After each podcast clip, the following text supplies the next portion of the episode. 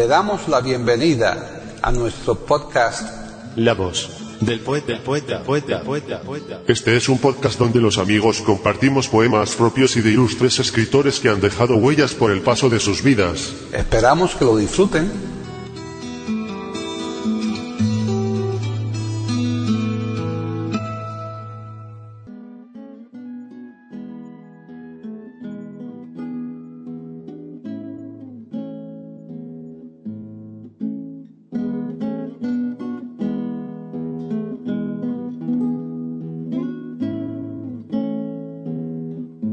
Hoy presentamos a Rafael Acevedo declamando poemas de Héctor Gagliardi y de Pedro Garfias.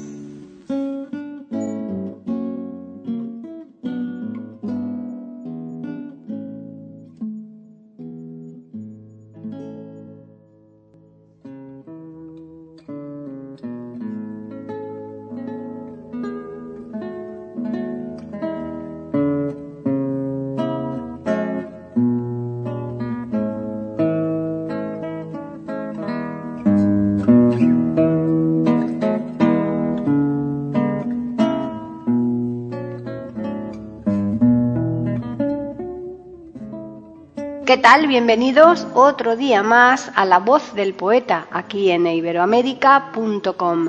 Soy Paqui Sánchez Galvarro. Llegamos ya al cuarto programa de los que le estamos dedicando a Rafael Acevedo como declamador. Como recordarán nuestros oyentes, los dos primeros versaron sobre Federico García Lorca contando con Ofelia Gilmain para su puesta en escena. Desde el tercero actuará en solitario y nos ofrecerá una amplia gama de autores, épocas y estilos que procuraremos conciliar de la mejor manera posible, aunque no va a ser fácil. Así, por ejemplo, para el programa de hoy hemos elegido a dos autores que en lo único que se parecen es que ambos son del siglo XX. En todo lo demás, los parecidos brillan por su ausencia. Dichos autores son Héctor Gagliardi y Pedro Garfias y sus respectivos poemas los siguientes. De Héctor Gagliardi. 1. Romance del Padre. 2. La Maestra. De Pedro Garfias. 3. Se llamaba.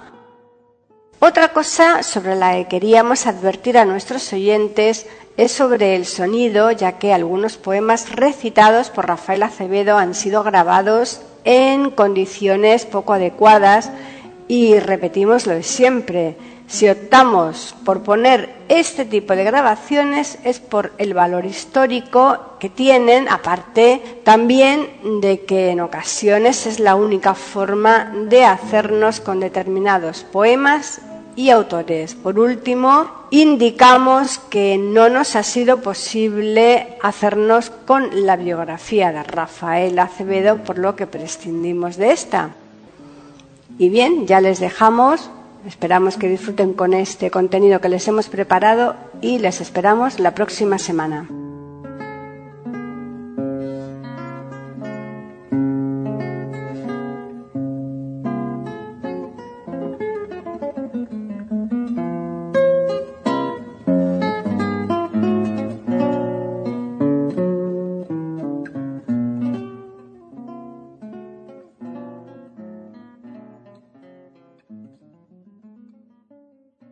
La voz, la la.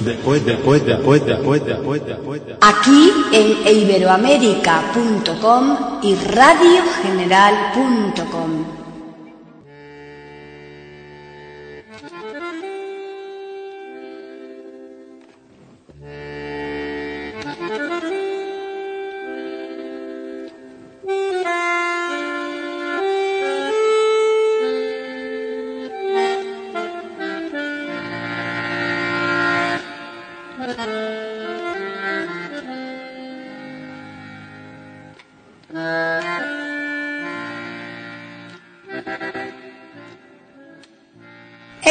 Gallardi nace el 29 de noviembre de 1909 en Buenos Aires y fallece el 19 de enero de 1984 en Mar del Plata, Argentina, conocido como el triste.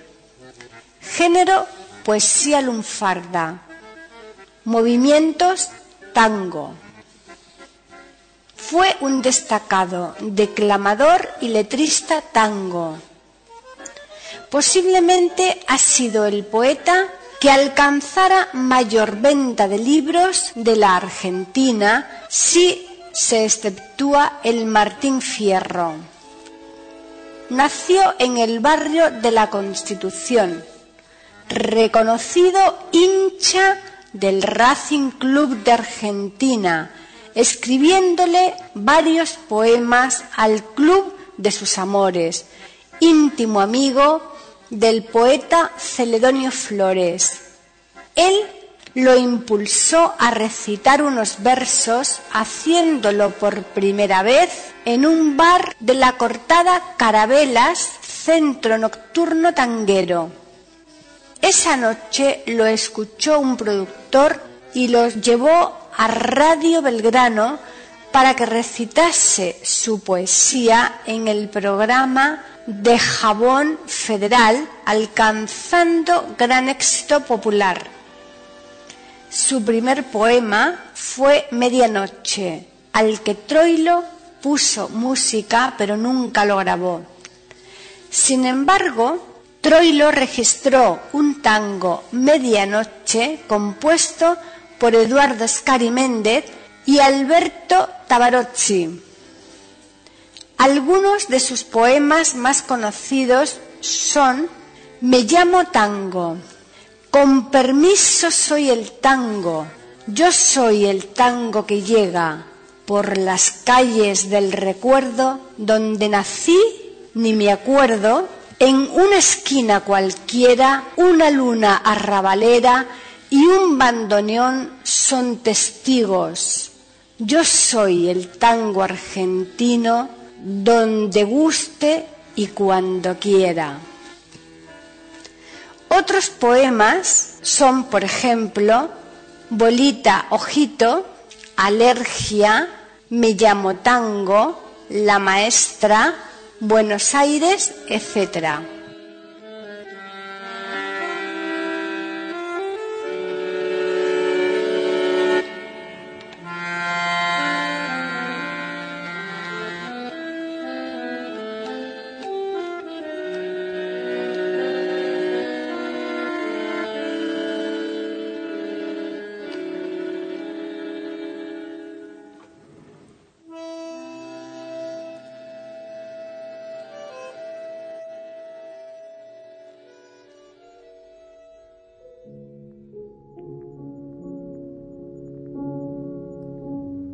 Romance del padre. Y negra. ¿Te puedo hablar? Ya los chicos se han dormido. Así que deja el tejido que después te equivocas. Y hoy te quiero preguntar, ¿por qué motivo las madres amenazan a sus hijos con ese estribillo fijo de a cuando venga tu padre? Y con tu padre de aquí y con tu padre de allá, resulta de que al final, al verme llegar a mí, lo ven entrar a Caín y escapan por todos lados. Y yo que vengo cansado de trabajar todo el día, recibo de bienvenida una lista de acusados. Vos empezás con tus quejas y yo tengo que enojarme lo mismo que hacía mi padre cuando escuchaba a mi vieja, que entraba a fruncir las cejas apoyando a ese fiscal que en medio del temporal se erigía en defensora, lo mismo que vos ahora que siempre me dejas mal. Si los perdono, mm, ¿qué ejemplo? Es así como los educas. Si los castigo, sos bruto. No tenés sentimientos. A mí, que llegué contento y no tuve más remedio que poner cara de serio y escuchar tu letanía.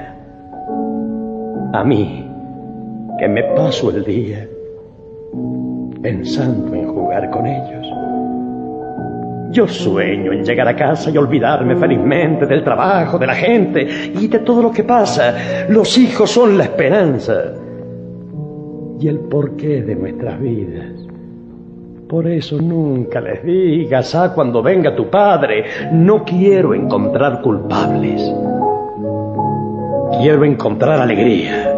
Que no me pongas de escudo como lo hacía mi madre, que consiguió que a mi padre lo imaginara un verdugo. Él llegaba y te aseguro que se acababan las risas, y en lugar de una caricia o hablarle como a un amigo, lo miraba compungido,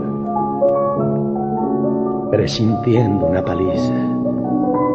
Y el pobre que me entendía, sacudiendo la cabeza, escuchaba con tristeza lo que mi madre decía y que él de sobra ya sabía, que con este no se puede, que me pinta las paredes, que trajo las suelas rotas, que la calle, la pelota, que me saca canas verdes.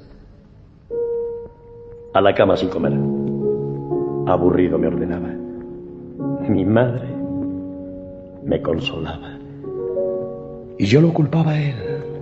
A él que había llegado recién de trabajar cansado y ya lo había amargado con todas mis travesuras. Los hijos nunca analizan el sentimiento del padre, porque el brillo de la madre es tan fuerte que lo eclipsa. Solo le hacemos justicia cuando nos toca vivir a nosotros su problema.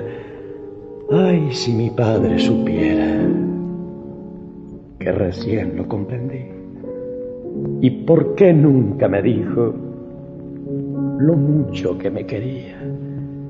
Si hoy yo sé cómo sufría al ver enfermo a su hijo.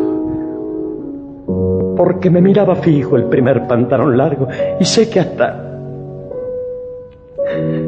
me habrá besado cuando yo estaba dormido. Hoy que todo lo comprendo, ¿por qué no estarás a mi lado? ¿Por qué no estarás ahora para besarte bien fuerte, viejo lindo? Yo ofrecerte mi cariño a todas horas. Besa a tu hijo que llora, pero llora con razón, porque te pide perdón pensando en esos días en que ciego no veía, que era todo corazón. Déjame, negra, que llore. Es tan lindo desahogarse. En fin, veamos a ver qué hacen nuestros futuros señores. Mira esos pantalones. Tapale un poco a la nena. Sí, ya sé, no me lo digas. Hoy se fue a la calle sola. Acostate, rezongona. Mañana, mañana será otro día.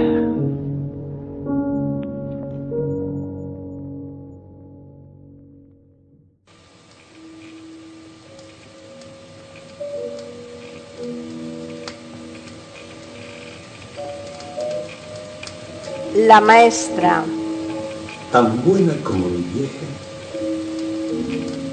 y como ella. De las que agrandan las cosas y que por nada se quejan. Tenía entre ceja y ceja esa cuestión del aseo y en lo mejor del recreo revisaba las orejas. Decía que un pajarito al oído le contaban los chicos que conversaban cuando salía un ratito. Y si un grandote de quinto armaba la tremolina, parecía una gallina cuando tiene sus pollitos. Nos tomaban lección, siguiendo el orden de vista, y obligaba con la vista a seguir con atención. Yo era medio remolón porque andaba por la gente, y cien veces me chasqué al preguntar de traición. Se pasaba todo el día prometiendo malas notas y que en vez de la pelota que estudiara en geometría. Era mujer. ¿Qué sabía de un golazo de voleo? Por eso es que en el recreo los muchachos se reían. Pero una vez se enfermó y mandaron la suplente que enseñaba, no sé, diferente. Y hasta de usted nos trató. Y nosotros, qué sé yo, sería mejor maestra, pero fieles a la nuestra, declaramos el boicot. Y cuando volvió al grado después de la enfermedad, nos pusimos a gritar que casi la desmayamos. Y cuando vio tantas manos que la querían tocar,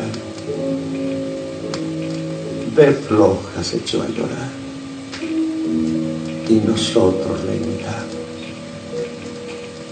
Pobre maestra mía, ¿cómo estás, vieja? Revísame las orejas. Soy un chico todavía. No sabes con qué alegría quisiera volverte a ver. No me vas a conocer. Pero entonces te veía.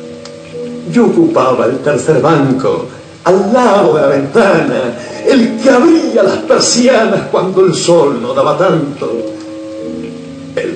que se ahogaba de llanto el día que te dejó y que nunca te olvidó. Y es por eso que te canto. Tú eres la dulce ilusión de la edad que ya se fue. Hoy he venido otra vez para darte la lección. Pregúntame de traición, maestra del cuarto grado, cuanto me has enseñado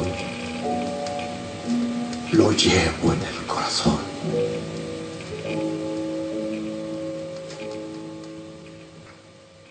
La voz, la voz, después, después, después, después, después, después, después. Aquí en iberoamérica.com y radiogeneral.com.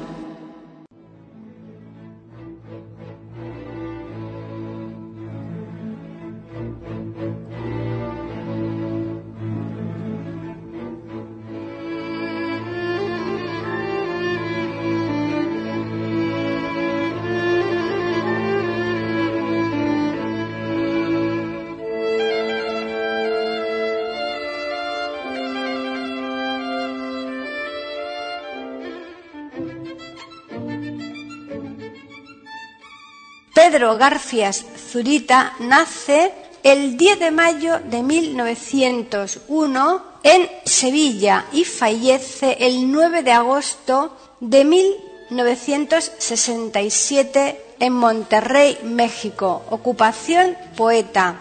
Nacionalidad española. Género poesía. Movimientos Generación del 27. Su infancia transcurre en Sevilla y Córdoba. Se traslada a Madrid para estudiar leyes, carrera que nunca finalizó. Así entró en contacto con el ultraísmo. Fue uno de los poetas que con más entusiasmo se lanzó a la vanguardia literaria del dadaísmo, ultraísmo y creacionismo. Escribe en 1939 su poema Primavera en Eton Hastings.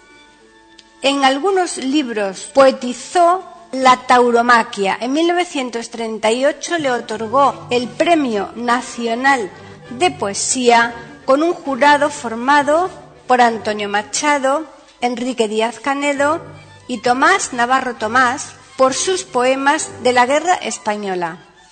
Los mexicanos le levantaron una estatua en la Plaza Sevilla de Guadalajara. Destacamos en su obra De Soledad y otros pesares, Viejos y nuevos poemas, Río de aguas amargas, etc.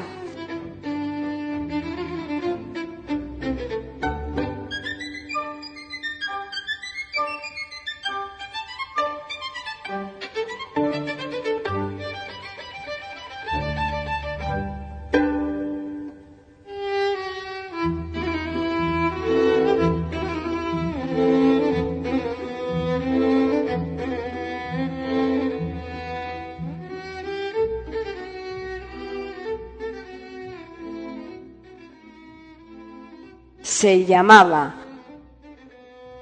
Se llamaba... Se llamaba... No sé cómo se llamaba. Yo recuerdo que su nombre me sonaba como el viento entre las llamas, como el prado bajo el agua, y era el nombre de la estrella que miraba y la hiedra que pisaba. Cada día, el nuevo día, como ella se llamaba, se llamaba, no recuerdo, no sé cómo se llamaba. No puede su nombre ser este nombre que ahora no me dice nada. Qué manía esta de ordenar palabras con anhelos de sustancias para luego al disgregarlas encontrarse cosa vana. ¿Qué querría yo decir cuando decía cabellera desolada, negra noche recortada y otras cosas que ahora no me dicen nada? ¿Qué estribillo fatigándome el oído?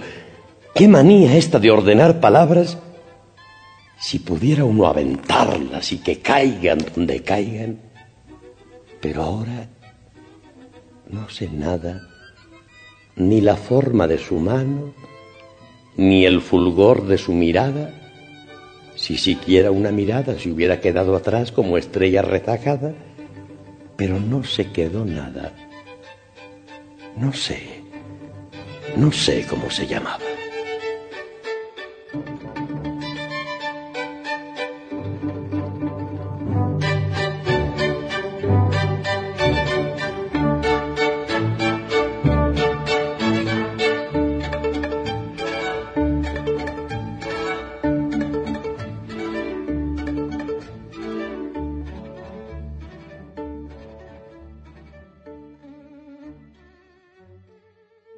Voz del poeta. La voz del poeta. La voz del poeta.